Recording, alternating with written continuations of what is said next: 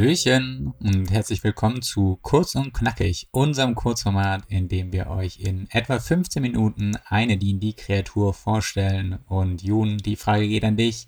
Welche Kreatur hast du uns heute mitgebracht? Ich habe heute einen richtigen Klassiker mitgebracht. Ich spreche heute kurz und knackig über Rostmonster. Rostmonster, kurz und knackig, sind etwa ponygroße, vierbeinige, aber dann trotzdem insektenartige Monstrositäten, die sich, wie der Name verrät, von eisenhaltigen Materialien, also Metallen, ernähren und diese dann zur Verdauung korrodieren, also verrosten lassen oder äh, oxidieren. Vielleicht fange ich direkt mal an mit der Herkunft von Rostmonstern außerhalb von D&D, also quasi die Entstehungsgeschichte. Rostmonster sind eine Erfindung von Gary Gygax, also dem äh, Erfinder oder Miterfinder von D&D. Äh, und irgendwann hat Gary Gygax mal eine, so ein Beutel billige Plastikfigürchen gekauft. Ähm, das war ein Beutel, der prähistorische Tiere darstellen sollte. Und da war eben so ein Ding drin, was aussah wie ein Armadillo mit Chitinpanzer, ähm, vier Beinen, äh, einem langen Schwanz mit so einer Art äh, schaufelartigen Fortsatz hinten dran und zwei langen, komisch aussehenden, bürstigen Antennen. Konnte sich überhaupt keinen Reim darauf machen, was das sein sollte und was er dem für Spielwerte geben sollte, bis er dann irgendwann die Idee hatte, dieser Kreatur, die für Abenteurer und Spieler sehr erschreckende Fähigkeit zu geben, Metalle einfach zu verrosten. Also, ein Rostmonster heißt Rostmonster, weil es Metalle verrosten kann und vermutlich schon sehr, sehr, sehr, sehr viele Paladine und äh, Krieger sehr unglücklich gemacht hat, als ihre tollen Waffen und Rüstungen und Schilde langsam vor sich hin verrostet sind, bis sie unbrauchbar waren. Ist aber auch ärgerlich, muss man ganz ehrlich sagen. ja. Wenn ich das so angucke, dann erinnert mich das irgendwie an einen riesigen prähistorischen Floh. Ja, es ist, also es ist ein ganz seltsames Ding. Ihr müsst euch angucken. Ich kann es gar nicht wirklich gut beschreiben. Also wir haben so einen Chitinpanzer, auch der ist meistens so rostrot, die Unterseite wird meistens als gelblich beschrieben und dann, ja, im weitesten Sinne irgendwie Insekten, Arthropoden ähnliche Beine, davon halt eben, wie gesagt, zwei Paare, mm, einen sehr niedrig sitzenden Kopf und dann auffällig diese zwei riesigen Antennen. Die sind ziemlich lang und dann fein behaart, also sie sind fast wie so eine Art Bürste und das ist eine der wichtigsten Werkzeuge mhm. oder Waffen, je nachdem, wie man es sieht, von Rostmonstern. Erstens ermöglichen diese fein behaarten Antennen es Rostmonstern, Metalle auch auf sehr, sehr große Entfernungen eben äh, zu lokalisieren. Und wenn eine dieser Antennen Metall berührt, wird dieses unmittelbar korrodiert und zerfällt teilweise zu Rost oder zu rostigem Staub, wovon sich dann eben das Rostmonster entsprechend ernährt. Ist ja witzig, weil das, weil das ja ist wie bei so Nachtfaltern, ne? Die haben ja, die Nachtfalter haben ja häufig ja. auch so große buschige Antennen, um eben wirklich je, jedes kleinste Pheromon aus der Luft rauszufiltern. Ja. Spannend. Jetzt gibt es mehrere Erzählungen, wie diese Korrosion letzten Endes funktioniert. Ich stelle jetzt die vor, die ich am coolsten finde. Die anderen müsst ihr selbst nachgucken. Dafür haben wir bei kurz und knackig keine Zeit. In den Antennen leben nämlich laut dieser Erklärung symbiotisch eine Bakterienart, die nur in diesen Rostmonstern vorkommt. Und diese Bakterien sind eben in der Lage, die Metalle zu oxidieren und sie dann so für die Rostmonster verdaulich zu machen. Man kann, das ist auch nochmal ein cooler Fakt, so aus diesen Antennen, wenn man die, also wenn man ein Rostmonster tötet und dann diese Antennen äh, birgt, kann man aus diesen Antennen Rostklingen herstellen. Es ist eine Art magischer Dolch. Ob die jetzt wirklich magisch sind, weiß ich nicht, aber es ist eine, also laut Regeln eine magische Waffe, die eben diese Fähigkeit eines Rostmonsters behält. Also jede Rüstung, jeder Schild, jede Waffe, die dieser Dolch berührt, wird eben dann auch korrodiert und verrostet. Das ist ja pervers. Ja. Also wirklich widerlich. die Antennen sind das Hauptkörperteil, mit dem die Rostmonster hm, Sachen verrosten können, aber auch der Körper, also vor allem die eben die Platten des Rostmonsters sind mit ähnlichen Haaren, nicht in derselben Dichte, ähm, versehen, sodass auch die Berührung eines, einer Waffe, eines Gegenstands, eines metallenen Gegenstands mit dem Körper eines Rostmonsters ebenfalls dazu führt, dass eine Waffe verrostet. Im Spiel, also in der fünften Edition, wird es jetzt so ähm, gelöst, dass eine Waffe minus eins auf Schadenswürfe bekommt pro Berührung. Also jedes Mal, wenn ich mit meinem normalen Schwert das Rostmonster schlage und treffe, erleide ich quasi einen kumulativen mhm. Malus von minus 1. Sobald dieser Malus bei minus 5 angekommen ist, ist die Waffe zerstört. Berührt mich das Rostmonster an meiner Rüstung oder meinem Schild oder anderen Gegenständen, ist es eben so, bei einer Rüstung ist die Rüstung zerstört, sobald, also auch die erleidet einen Malus von minus 1 auf die, den Rüstungsklassenbonus, den sie gewährt. Ist die Rüstungsklasse bei 10 angekommen, ist die Rüstung zerstört. Bei einem Schild ist sie eben bei einer plus 0 zerstört. Heißt, ein Schild kann zweimal, also zwei Berührungen mhm mit einem Rostmonster von einem äh, eisernen oder stählernen Schild und der Schild ist zerstört. Wie ist es denn? Also wenn jetzt so ein Frostmonster angreift, oder ja, weiß ich, greifen die überhaupt selber an? Aber wenn es jetzt in einem Kampf verwickelt ist, also sind die stabil oder sind die dann im Prinzip auch gleich platt? Oder weil ich meine, das ist natürlich schon auch eine, ist ja sehr akkum, also, muss ja erstmal akkumulieren, diese, diese Malus. Ja. Ja. Also Rostmonster attackieren nicht wirklich Personen, mhm. aber sie sind halt auf der Suche nach Eisen oder beziehungsweise nach Metall, weil das muss man auch sagen, also leider, leider, leider können Rostmonster nicht nur Eisen oder Stahl zersetzen, sondern auch Adamant und Mithril. Und da wird es jetzt sehr ungemütlich, wenn du als Charakter deinen super teuren Mithril-Panzer trägst oder deine Adamantwaffe hast, die halt gar nicht wie viel paar tausend Goldmünzen wert ist. Mhm. Da kommt so ein Ding angelaufen und macht dir deine Waffe kaputt oder deine Rüstung. Das ist schon sehr ärgerlich. Also mein Metall, also eine Stahlrüstung lässt sich ersetzen. aber bei anderen Metallen ist es schwieriger. Krass. Also sie greifen nicht die Person selbst an, aber sie werden halt von Metallen mhm. angezogen.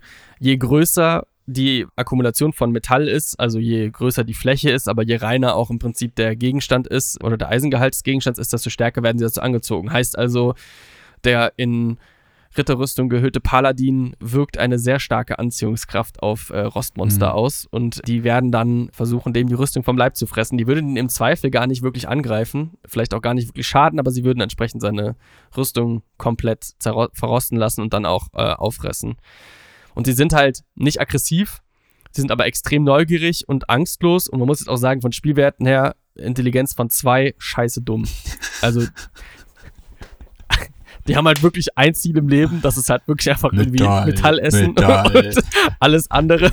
Also ich glaube auch mit einer, mit einer minus vier gut, plus eins hat, also plus eins auf Weisheit gibt noch eine gewisse, einen gewissen Anlass zur Annahme, dass sie einen Überlebensinstinkt haben, aber ja, also mhm. Und ähm, ja. sind die dann eher in Trupps unterwegs? Weil das würde ja für mich, glaube ich, nochmal Sinn machen, auch wenn die quasi so kleine Rostmonster-Trupps ja. wären. Und die dann halt, weil sie dann, dann ist der, der Malus halt schneller akkumuliert, ne? Ja, also ich glaube, das hängt rein von der Lebensweise oder Ökologie her, hängt das einfach ein bisschen davon ab, wie viel Rostmonster eine Umgebung letzten Endes ernähren kann. Wenn wir jetzt uns in einer Mine mhm. befinden, in der Erzmine oder so, wo wirklich relativ viel Metall drin ist, ist das auf jeden Fall eine Möglichkeit. Wir werden Rostmonster tendenziell häufiger unterirdisch finden als überirdisch so, weil sie eben auf der Suche nach Eisenhöhlen, Minen durchsuchen. Interessanterweise können sie nicht wirklich graben und auch nicht besonders gut klettern. Also sie sind tatsächlich wirklich ein bisschen darauf angewiesen, im Prinzip das Metall zu finden, weswegen natürlich auch nochmal ja, die Waffen, Ausrüstung, Gegenstände äh, einer Abenteurergruppe, die einfach irgendwie äh, auf, auf äh, Antennenhöhe getragen werden, natürlich ein besonders einfacher Nahrungsfang sind im Vergleich zu Erzen, die man vielleicht detektiert, aber die sich hinter einer 30 Zentimeter dicken mhm. Steinschicht irgendwie ähm, verstecken, äh, wo das Rostmonster einfach keine besonders großen Chancen hat, ranzukommen. Das ist natürlich ärgerlich für das Rostmonster. Ja. Es gibt verschiedene Ideen oder Konzepte, wo Rostmonster ursprünglich herkommen. Eine, der inhaltlich sehr viel Sinn ergibt, ist die Idee, dass Rostmonster aus der Ebene Acheron kommen. Die kennen wir ja schon von unserer Maglubiet-Folge. Das ist diese Ebene, die aus, aus metallischen Würfeln besteht. also halt, die ganze Ebene besteht aus Eisen und Stahl, heißt ein Paradies für Rostmonster. Mm, auf der Ebene ist auch ganz interessant, gibt es auch Rostdrachen. Das ist wie so eine Art korrodierte Variante von metallischen Drachen. Also halt ein sehr stark angelaufener Silberdrache, der halt komplett schwarz ist oder so. Und dann haben die meistens noch irgendwie auch Antennen und Schmetterlingsflügel aus Metall. Äh, ist irgendwie so eine Mischung im Prinzip aus so einem Rostmonster äh, und einem Drachen. Hat dann so einen Atem, der auch ähm, korrodieren kann und so weiter.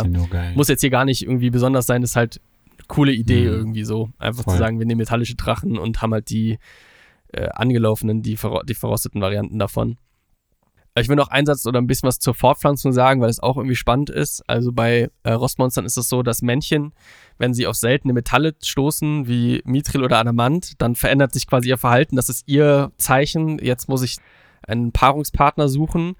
Dann äh, sammeln sie diese Metalle und präsentieren sie einem Weibchen.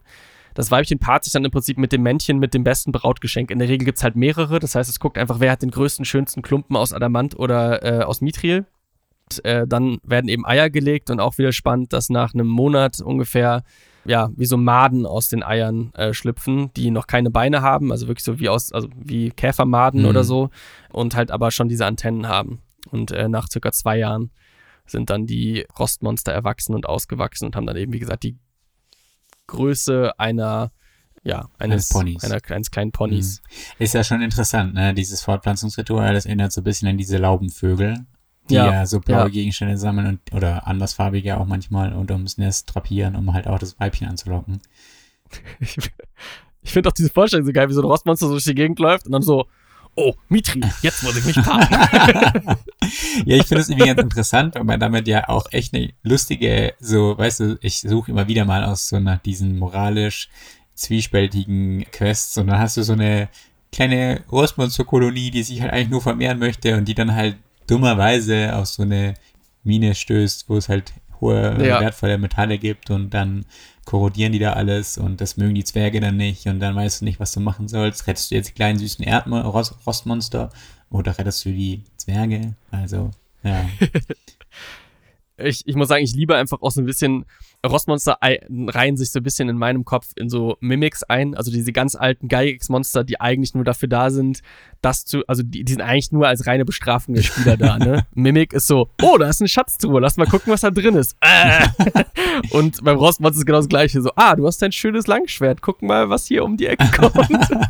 also ich meine, Rostmonster, die sind nicht, die sind nicht gefährlich, die sind nicht schwierig zu Ja. besiegen, die sind keine echte Gefahr für die Charaktere, aber du kannst halt die Charaktere halt, du kannst die Charakteren halt die Ausrüstung ja. kaputt machen. Der Manus ist dauerhaft, oder?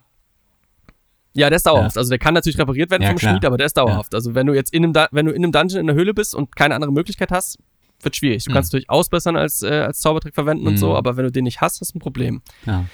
Mm, Abschließend will ich vielleicht noch zwei Sachen sagen, die ich auch super spannend fand. Äh, zu Einsatzmöglichkeiten von Rostmonstern. Und natürlich, wie gesagt, setzt sie einfach in eine Mine rein. Die passen eigentlich in jede Umgebung, wo Metalle drin sind. Kann man einfach die als, Bewe als Begegnung reinmachen.